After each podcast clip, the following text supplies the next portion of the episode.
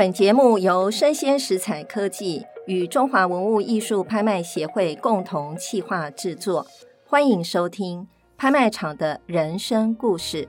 我是主持人拍卖官游文梅，这是全台湾第一个以拍卖官亲身经历的故事来贯穿整个节目的内容。落锤的那一刻，成交的不仅是拍品，也是他们的故事。那么今天呢，在节目一开始，我要先讲一个呢，我曾经在拍卖场上创下的一个埔心鱼拍卖在台湾最高的纪录。这个是在二零二零年的秋拍。那么这个作品呢，是埔心鱼的观音大士圣像，那么以及楷书佛语的七言联。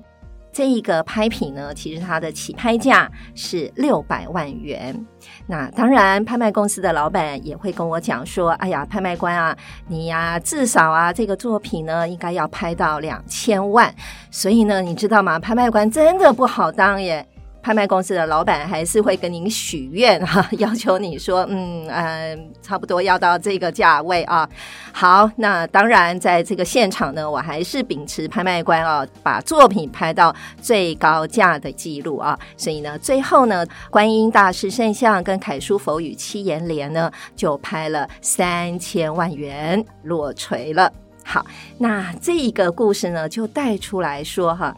最近呢，我看了一个新闻报道，在五月底的时候，在对岸中国国家文物局有一个通知，他是说呢，为了要加强文物保护工作，防止有一些近现代珍贵文物的流失啊，所以呢，他们有公布了一些中国名家的书画类作品啊，这些名家的名单呢。他们的这些书画作品呢，是限制出境的，里面呢就包括了之前我曾经在节目中谈过的张大千啊、于右任啊，还有包括今天这一集我们要谈的普心鱼。好，那各位听众都知道了，那我们今天就是要谈从王孙啊到文人画的最后一笔啊，就是普心鱼了。今年呢，二零二三年是普星鱼六十周年了。在这么重要的当下呢，我们要请一位非常重要的特别来宾啊，就是蔡耀庆啊，蔡先生啊。那跟各位听众朋友问好一下好吗？呃，主持人好，各位听众大家好。嗯，其实呢，耀庆啊，呃。各位听众可能没有办法看到他的本人啊，我来形容一下。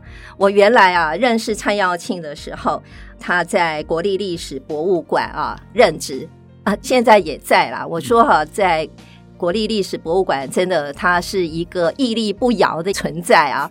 另外还有一个很特别的，他在这几年呢挑战了很多马拉松记录啊，跟这个路跑的记录啊。那这个呢？跟艺术虽然没有关系啊，但是跟健康啊，真的有关系啊。那另外呢，耀庆啊，曾经也获得全国公教美展书法类的第一名啊。那现在呢，同时是中华文物学会的理事，那也是中华民国篆刻学会重要的干部啊。那更重要的是，耀庆曾经在国立历史博物馆二零一四年的时候，也有出版一些著录跟埔心鱼的有关啊，然后也在历史文物月刊里面呢有重要的一些发表啊。所以，我们今天请耀庆来啊，来谈一谈埔心鱼，我觉得这个是啊、最佳的人选啊。那首先呢，我就要问一下耀庆了，你什么时候开始关注研究普星语？有什么特别的机缘吗？首先，我要感谢这拍卖官的邀请，让我有机会可以来 来这里谈谈跟普先生的一些因缘啊。嗯。呃，刚才问到什么时候开始去研究普星鱼？对，这的的确确是一段姻缘。嗯，因为我原本不是做书画研究的，嗯，但是在我要转到书画这条路的过程，嗯，确实跟认识的人、跟的老师都跟普心鱼、埔先生有关系。嗯，所以后来我到了博物馆工作之后，会有机会。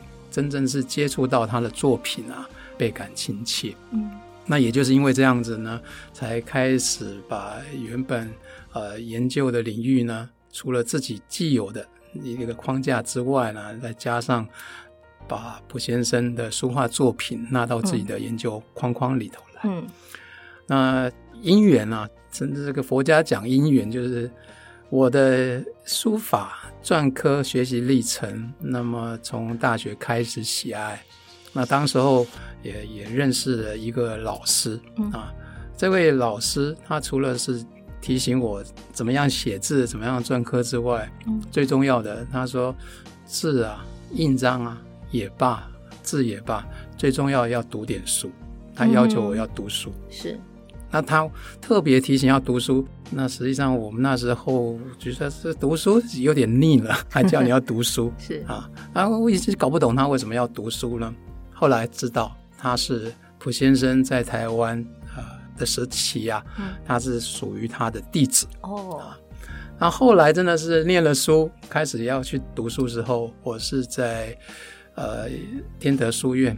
嗯。凤园书院里头读书，嗯，我的老师呢是玉云，嗯，玉老师他要称蒲先生叫蒲二叔，哦，蒲二叔，所以他们有亲戚关系吗？呃，他们就是 上跟下一辈的关系，哦，是，所以呃，在在跟他读书的过程，重新回到传统四书五经里头，那偶尔会听到跟清朝遗老之间的一些联系的讯息啊，嗯，就会。觉得哎呦，你既然是在博物馆有机会看到这些作品，那确实应该帮他多做一点整理。嗯，大概就是在这个状况底下，嗯，那就陆陆续续开始收集收集。那么刚好馆里面要去筹办普星宇的展览时候，那刚好又会有这个机会把它承担下来。嗯，那么就会有更多的。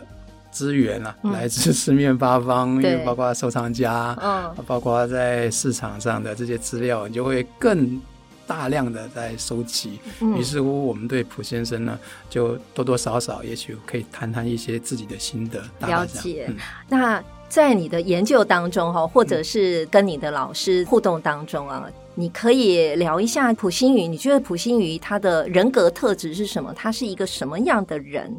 有没有什么比较特别的经历或故事可以来描述他呢？在我们常提到的普先生的生平里头，嗯，嗯，最被人家常讲的，他是不希望人家称他为画家。哦，对对啊，他不希望人家称他画家，宁、嗯、可你称他是一个读书人。读书人，他他脑袋里面其实还是以经世济民为主要的目标。嗯，但是这个时不我与，他在经世济民这件事情没有完全符合他的期待，他反倒是以说话闻名于世。嗯。我刚才前面讲说，老师要我要多读书，对，那他就是从卜先生这边这一路来的。嗯，嗯，他们其实花最大的力气是在读书。嗯，啊，读书读哪些呢？其实都是传统经典。嗯，他们很强调是从经典里面去打转，是一部分也是承继了清朝已有的这些考据的工作，嗯，一部分他觉得你应该把经典。读熟了，你才有办法转变成实际可以利用的方式。嗯嗯嗯嗯。所以，等我们真正要去谈普先生的作品的时候，嗯，我都觉得看他的字画，他不是只是看他字画，而是看他整个人，人嗯，然后内在的那个气质啊，对，怎么样流露在他的作品上头。对，嗯，那么他读多少书？我们没有办法丈量，但是你从看到作品，就会觉得那一种文气从画面上面溢出来，嗯，大体就会知道我自己啊，嗯，跟他的差距啊，那不是读书的问题，而是有一个更大的距离，就是那文气的丰厚与否，嗯啊，了解。刚才提到说，我要不要讲他哪些东西？我觉得他真的是每一件作品都如是，嗯，他没有那种。市井气，嗯，虽然刚才拍卖官一开始就提到一件作品拍了那个 三千万，三千万，但是各位要是真的看那件作品啊，你会被那件作品那个清雅之气是。受到感染，嗯，它不是让你觉得它到底有多浮夸，嗯，它没有任何色色上面很强很烈的东东西，完全是用非常简约的线条，嗯，而这个线条简约，无非是来自它内在的那种气质，嗯。以溥心瑜他的创作，其实跟他的末代王孙啊。一路的养成跟他的呃前面的生命历程，其实真的也很有关系啊。嗯、那我们其实有一些听众可能对普信鱼是非常了解，但是可能有一部分听众就是说，哎，知道他是末代王孙，但是他中间到底经历了什么事情呢？哈，普信鱼他在小的时候，他是在宫廷哈大内里面培养嘛啊，琴棋书画诗酒花哈，应该都是美学的造诣是很高的，所以才。可以养成，就是他后来他的作品那个文人气息会这么的浓厚啊。嗯、那嗯、呃，慈禧太后也曾经夸他说他是本朝灵气都终于此童啊，嗯、啊，就是表示说他就是在小时候就已经是展现了他的这部分的天赋啊，应该是这样讲。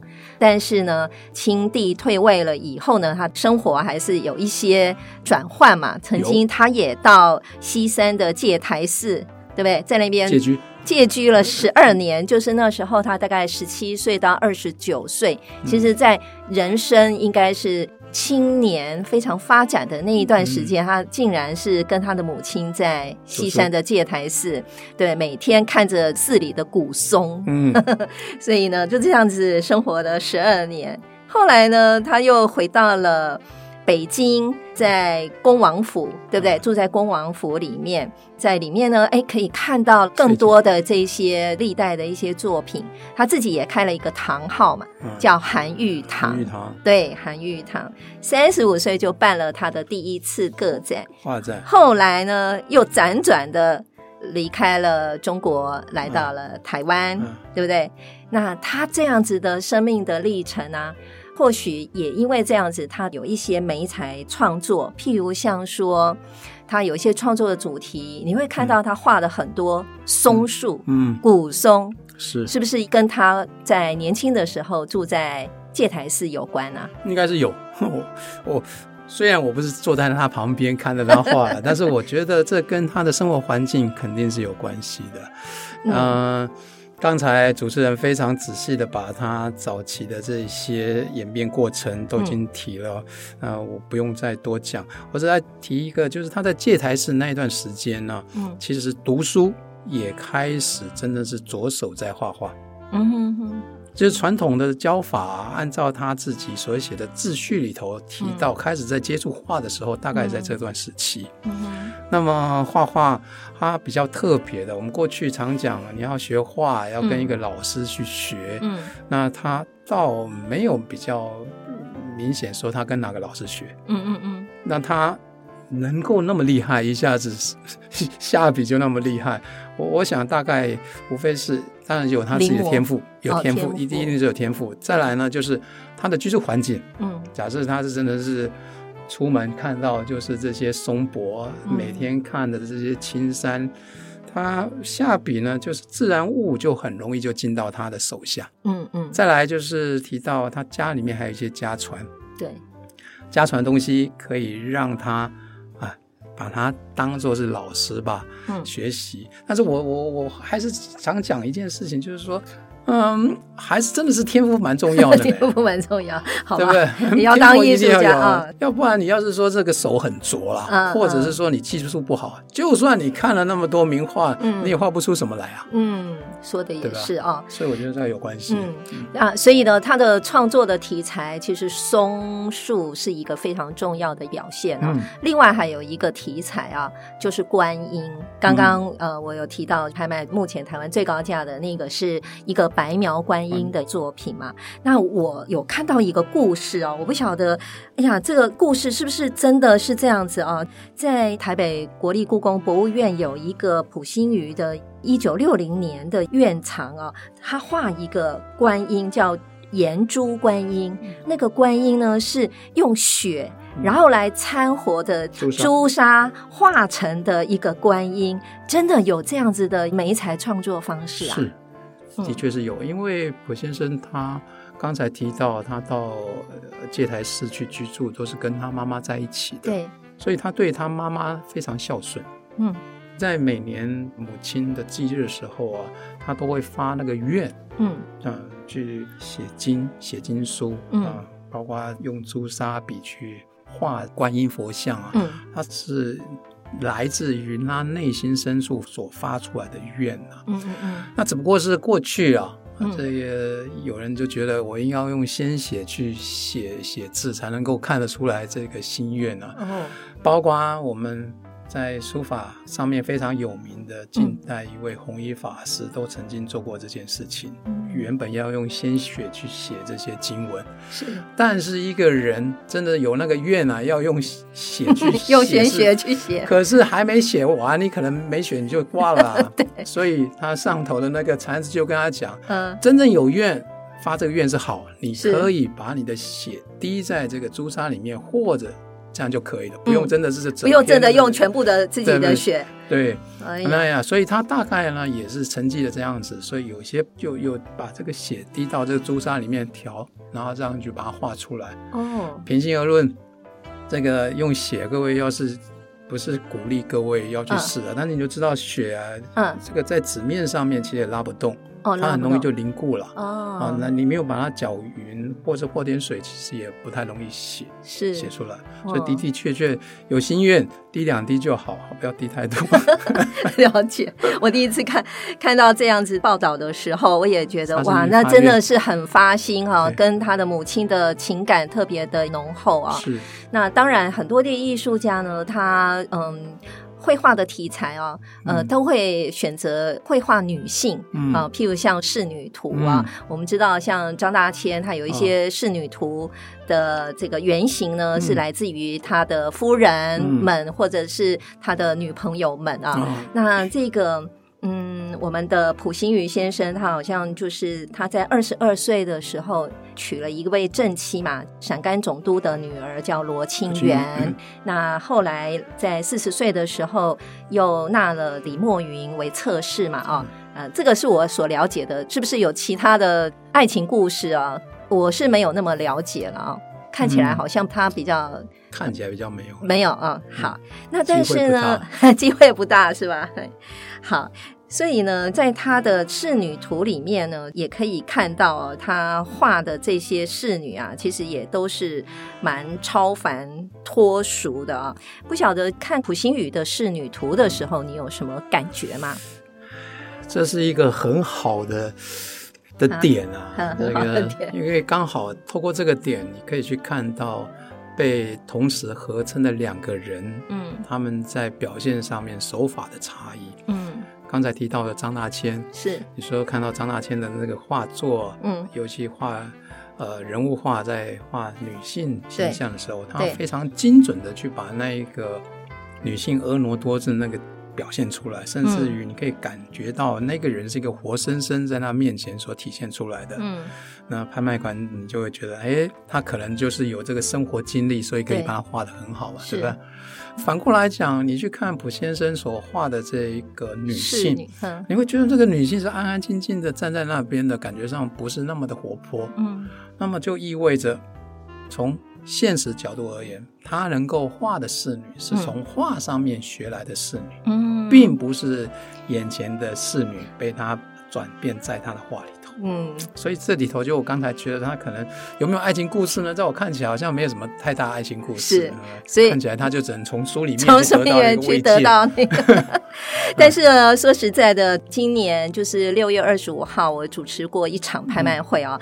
嗯、那一场呢，其实有一个普星宇的仕女图。嗯、那这个仕女图呢，它很特别的，它就是来临摹张大千的这个、嗯、呃，就是莫高窟唐人的供养天女图啊。啊，这个也是蛮唯一的，就是说溥心畬，然后他来临摹张大千的仕女图，是哈，这个也是蛮特别的作品哦。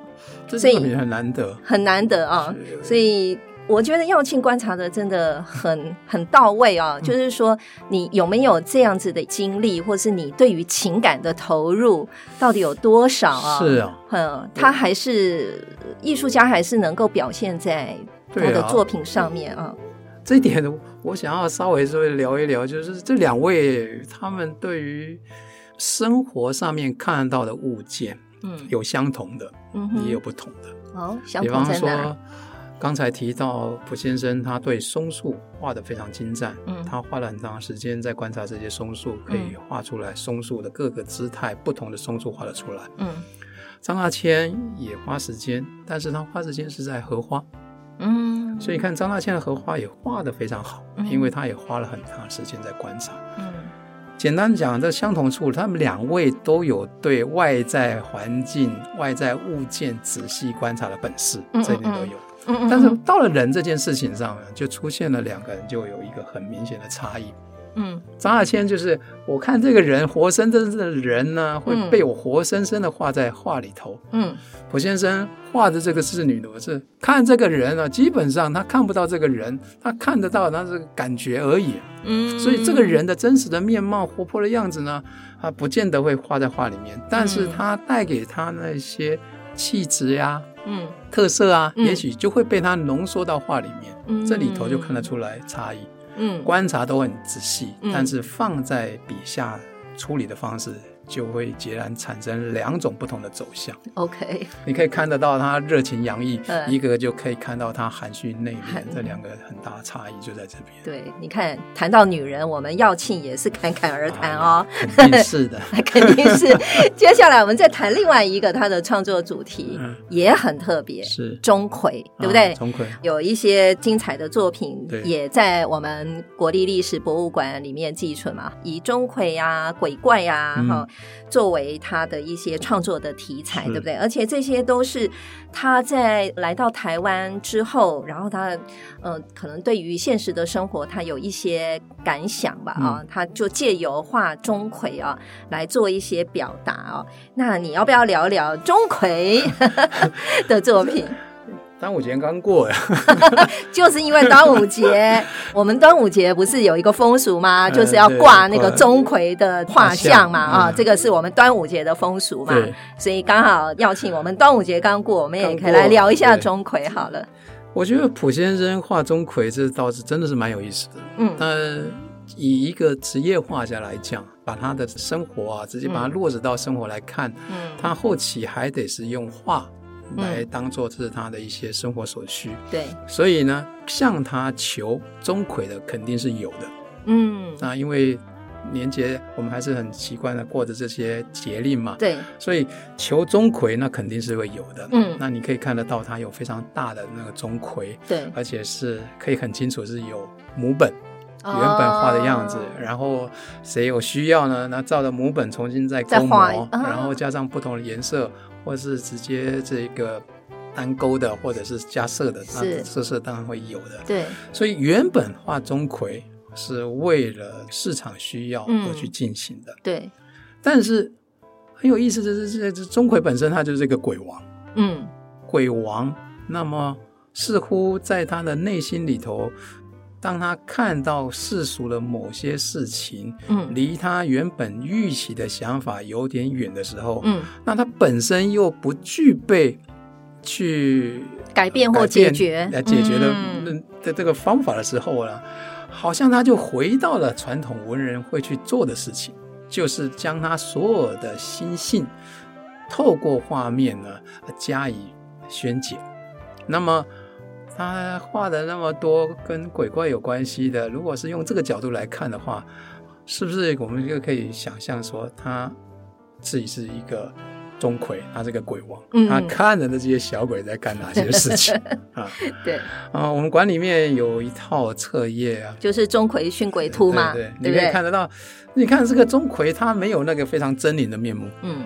看起来就好像还是一个面带微笑的人，但是他居然是在管这些小鬼，嗯。啊，所以我在看这张这这个册页的时候，我都觉得那说不定他是在暗指自己是一个鬼王，鬼王、看着这些小人间的这些小鬼。在干着什么事情，用人眼在看这些事情，是，甚至于他在一些很小的一些稿件上面，嗯、还有目前。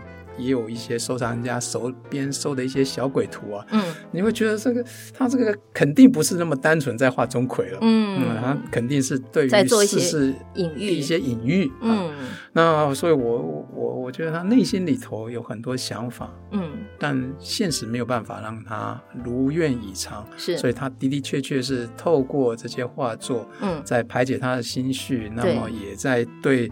啊，也许你也可以讲说，也在对这个社会做出一点些微的抗议啊。了解。啊对，诶，刚刚耀庆提到的目前存在国立历史博物馆的钟馗训鬼图啊，这个已经被我们的文化部列为我们的重要的古物嘛啊。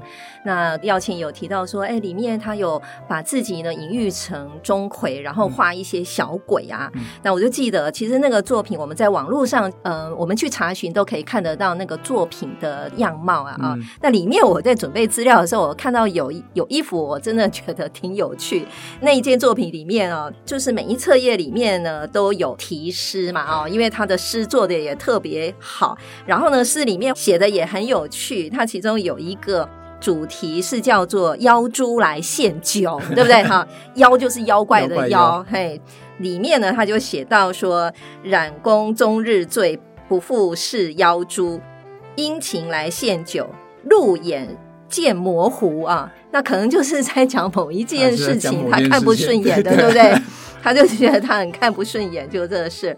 我知道历史博物馆后来就借由钟馗的这个主题，也做了蛮多文创的商品，对不对？哎、好，那时候我记得呢，呃，梁馆长曾经在去年八月的时候，我记得那时候，因为我跟他同时都是南美馆的董监事，哦、那那时候呢，我们刚好南美馆有一个非常热门的展嘛，啊，亚洲的地狱与幽魂，就是所谓的鬼怪哎鬼怪那个，对我们叫僵尸。展刚好又是在农历的七月，我就记得那一天刚好是农历七月十五，梁馆长呢就打扮成钟馗，哦，我那天是打扮成《鬼灭之刃》的祢豆子啊，哎，对，我们就在南美馆啊出没啊，所以呢，呃，钟馗，我相信大家一讲到钟馗的作品啊，我相信大家都会想到，哎，在。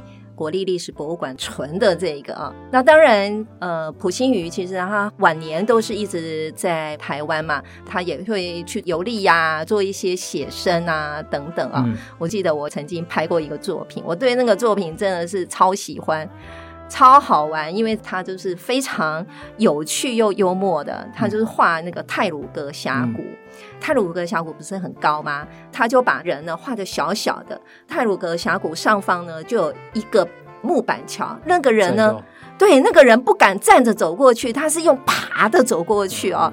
所以我就觉得哇，这个溥心畬先生真的是非常的有趣哦，非常幽默。我觉得我完全接受，他内心里面是一直都保持着童真的人。对，而且他会画一些。漫画式的水墨，漫画式的水墨，对对对，要不要聊一下？我，我，我不敢说那叫漫画，但是我觉得他就是用比较简约的笔触，就把人间的百态把它表现出来。嗯，我们博物馆里头也有典藏几件，他当时候去日本居住的时候，嗯，他也是非常简笔的。包括他画了这个酒家女，上面也是提了词啊，啊，啊，包括他到日本去啊，跟这日本的这些女士还没有办法沟通，要得要用画的，哦、啊，那就可以看得出来，他对生活的这些点点滴滴，嗯，他是记在脑袋里面，嗯、那用他特殊的笔触跟这个带有点。趣味的口文啊，提下这些诗词，嗯，让他内心里面的世界呢，会非常鲜明而活泼的展现在世人的面前，嗯，啊、呃，从某个角度来讲，当我们透过带有诙谐的角度去面对他的作品的时候，也许，嗯，救王孙，他就不会是一个非常沉重的负荷，对，而是他觉得似乎像带有一点点这个。有特别意指的去指涉他曾经的过往，嗯、对啊，大概是这样来看待他。呃、刚才提到说他画的那么多钟馗也罢，所提到的这个漫画也罢，对，都是他在反映他来台湾的生活场景。嗯、对，他无论是到到哪边去，他其实还是会透过笔去把它记录下来。嗯，有些时候是写诗，有时候就是用这个呃画。啊，让他的生活呢，就不断的会有新的作品体现在世人面前，这是很值得重视的。嗯嗯、最后呢，我真的要跟各位听众朋友分享哦，也跟耀庆分享，我拍过他哦，我觉得印象超深刻，最深刻的一件拍品。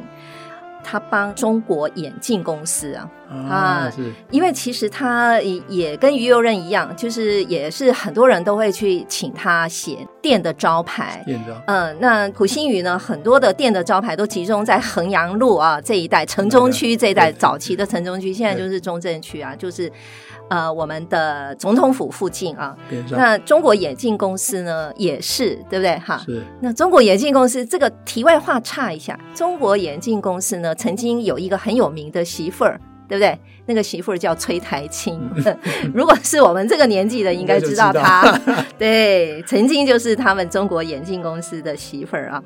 那溥心畬就帮中国眼镜公司呢画了一个作品，那个作品呢后来呢拿出来拍卖啊，在二零二零年的时候拍卖。我描述一下那个作品，那个作品呢，其实他就画了一个雷公，各位知道。在中国古书画雷公长什么样子吗？各位可以上网去查一下啊、哦。雷公其实它就是像一只鸟，有翅膀，然后呢有尖尖的嘴啊，这样子一个雷公。雷公一般来讲手上他还会拿一根锤子啊，他就是代表说打雷啊，对？就是那个形象。可是他把那个雷公呢画好以后呢，这个雷公上面呢还戴了一副眼镜，对，那。就刚好跟中国眼镜公司的形象呢，刚好就可以啊、呃、结合在一起，而且它在上面呢的这个款式，哎呀，超有趣的，真的是很幽默。他写说：“眼镜不好，看不清楚，坏蛋，请到中国眼镜公司去配，对不对？”所以呢，这个。这句话真的是太好玩了。其实当时呢，这个拍卖公司的老板跟我讲说，他去征件作品的时候，嗯、本来中国眼镜公司的后代呢，他是不愿意拿出来的，因为他觉得是普心瑜专门为他家画的嘛。结果后来呢，拍卖公司的老板跟他讲说，没关系，我们起拍价哦，给他设高一点，底价设高一点，反正也没有人出这么高的价钱啊。嗯、就你知道，那时候起拍价六十万。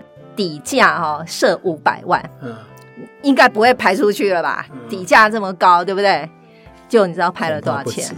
应该不止，我不知道是不是。后来我拍了六百四十万，哎呀，就拍出去的时候呢，这个原来的厂家都哭了，嗯、就没想到太难得了，真的太难得。溥先生他的作品呢，精的、细致的、有用心画的，肯定会被很多人所喜爱。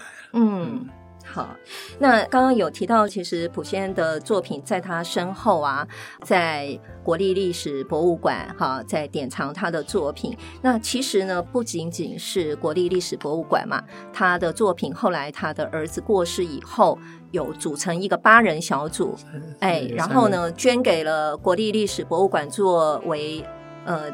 怎么讲？就是之后单位代哎，还有另外两个单位嘛，啊、哦，对，一个是故宫，另外一个是华冈，哎，华冈文化大学啊、哦，所以他的作品呢，其实后来就是有三个单位哈、嗯、来借场嘛，对不对？其实算是代管，嗯，代管，也就是我们的典藏品，嗯嗯，三个馆对这些东西都非常珍重，然后陆陆续续都会办相关的这些展览，嗯、让。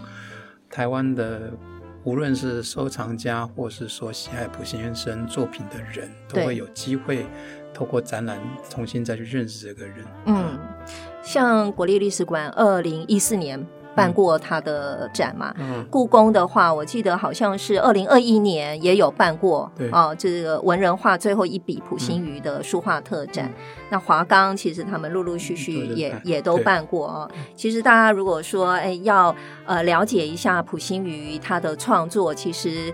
如果有这个大展的机会，真的是非常非常的难得哦！大家可以看得到所谓的文人最后一笔啊 文人画的最后一笔，他的他的一些作品啊，让大家可以感受到他文人的气息啊。现在都是说他是文人画的最后一笔啊，但实际上我觉得他这个人的特质啊，嗯嗯。